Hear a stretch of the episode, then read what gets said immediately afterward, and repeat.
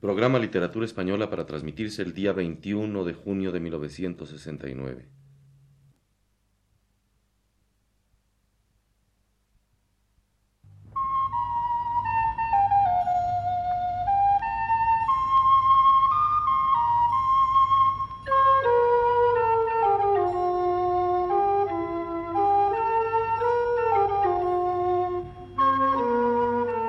Radio Universidad presenta Literatura Española, un programa a cargo del profesor Luis Ríos.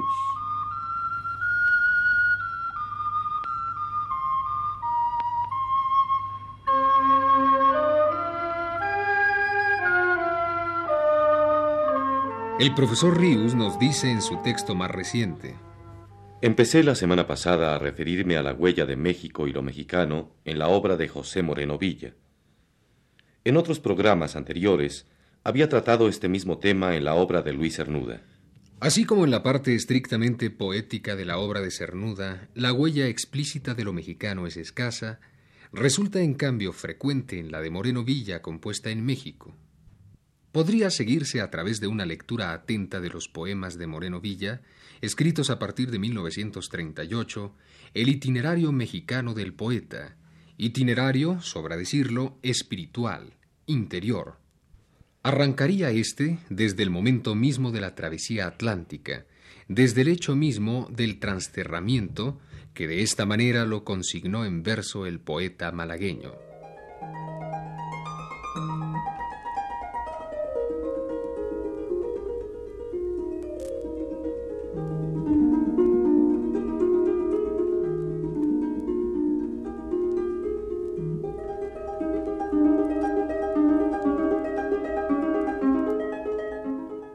No vinimos acá, nos trajeron las ondas. Confusa marejada con un sentido arcano, impuso el derrotero a nuestros pies sumisos. Nos trajeron las ondas que viven en misterio, las fuerzas ondulantes que animan el destino, los poderes ocultos en el manto celeste. Teníamos que hacer algo fuera de casa, fuera del gabinete y del rincón amado en medio de las cumbres solas, altas y lejanas. El corazón estaba aferrado a lo suyo, alimentándose de sus memorias dormidas, emborrachándose de sus eternos latidos. Era dulce vivir en lo amoldado y cierto, con su vino seguro y su manjar caliente, con su sábana fresca y su baño templado. El libro iba saliendo el cuadro iba pintándose. El intercambio entre nosotros y el ambiente verificábase como función del organismo. Era normal la vida. El panadero al horno, el guardián en su puesto, en su hato el pastor, en su barca el marino y el pintor en su estudio. ¿Por qué fue roto aquello? ¿Quién hizo capitán al mozo tabernero y juez al hortelano? ¿Quién hizo embajador al pobre analfabeto y conductor de almas a quien no se conduce? Fue la borrasca humana, sin duda. Pero tú, que buscas lo más hondo, sabes que por debajo mandaban esas fuerzas ondulantes y oscuras, que te piden un hijo donde no lo soñabas que es pedirte los huesos para futuros hombres.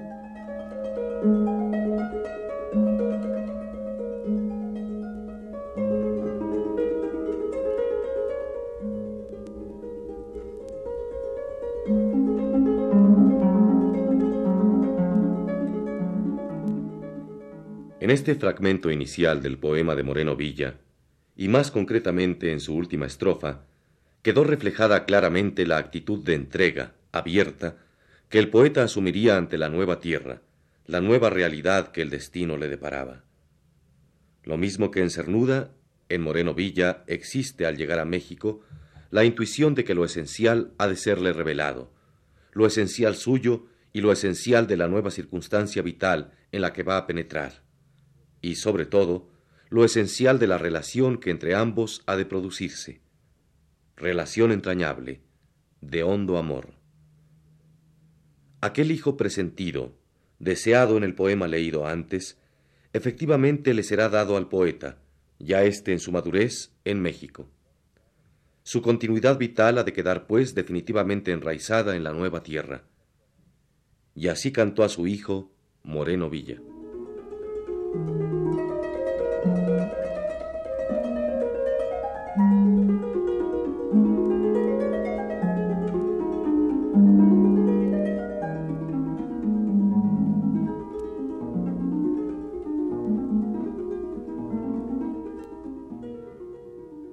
Vienes, hijito, cuando ya la luna domina todo el cielo de mi vida, cuando suplanta el búho al ruiseñor vivaz y tempranero. Vienes cuando tu padre no sube ya los montes y prefiere, callado, mirar cómo fue todo, cómo todo se fue quedando atrás en el camino. Déjame tu manita de arzobispo, manteca más que carne, leche viva, que mañana será mano de obrero con alma de señor.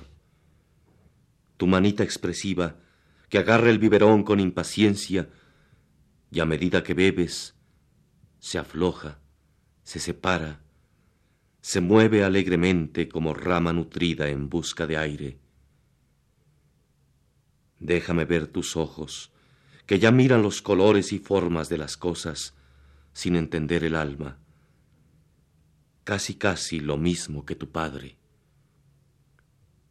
Tus ojitos que ya me reconocen, que ya ven en los míos algo tuyo, que ya se ven en mí como yo en ti me veo, flor tardía.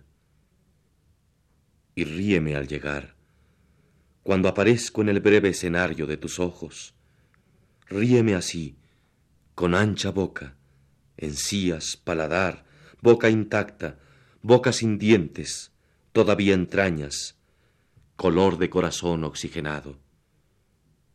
Ríeme, flor tardía, y borra así la raspa de haberte dado cita en un mundo que ofrece y nada cumple.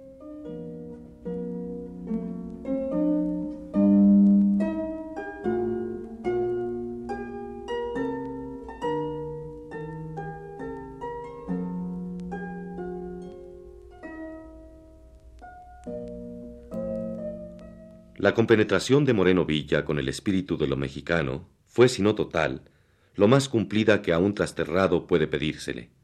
Arte, mitología, símbolos mexicanos, fueron una especie de reto amoroso para él, ansioso siempre de penetrarlos, de reconocerlos. Uno de los poemas, o mejor dicho, conjunto de poemas, que mejor evidencian esto, es el que llamó Canciones a Xochipilli, portentoso dios de las flores que usa careta, y que tal vez las escribiera, dice el mismo poeta, porque algo en mi fondo me decía que me iba saliendo ya la careta que le sale a los viejos, la rigidez facial que por lo visto se exige en el seno de la tierra. Escuchemos algunas de estas canciones para terminar el programa de hoy.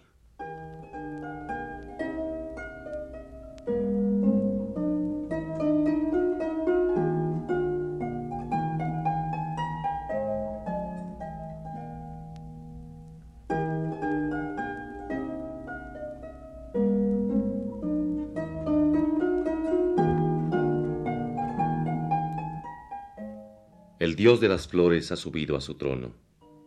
La chinampa se mueve como un astro en el mar. Xochipili, ¿qué flor quieres más? El dios de las flores ha mordido un nardo, después una rosa y luego un clavel. Xochipili, muerdes tu querer. Tú quieres las flores, son tus criaturas y ellas te levantan un trono encendido. Xochipili, ¿por qué su asesino? El dios de las flores, quieto en su chinampa, deshoja los lirios y las amapolas. Xochipili, dame un molde de rosas. Xochipili ansioso, Xochipili sensual, glotón de violetas. ¿Qué flor odias más? El dios de las flores no contesta. Come. Come margaritas, mastuerzos, jacintos, retama, alcatraces, orquídeas y plúmbagos. El dios de las flores no contesta. Come. Come con careta mirando a lo alto, como poseído de inmensa delicia. Vive de las flores, las crea y las come. ¿A quién quieres más, Xochipili galán? Galán galanero, dime lo que quiero, que lo voy a tragar, que lo voy a matar.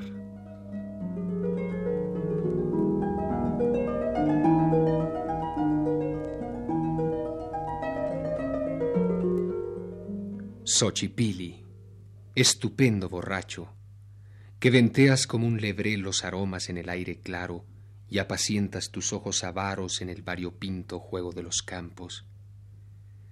Xochipili, gemelo cetrino de Vaco, pero más fino por ser borracho de aromas y colores galanos. Xochipili, sempiterno embriagado, bebedor místico, platónico y seráfico, qué acierto y qué error llamarte gitano.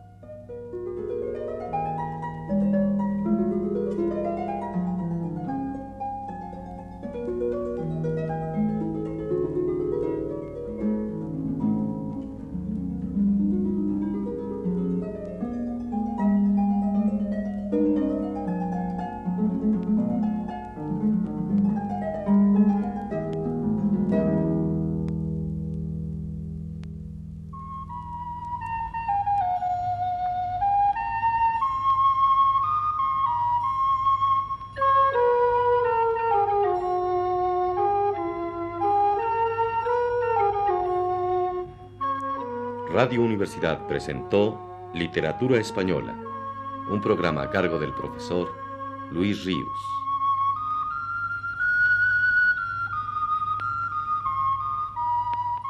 Escucharon ustedes las voces de Luis Heredia y Claudio Obregón.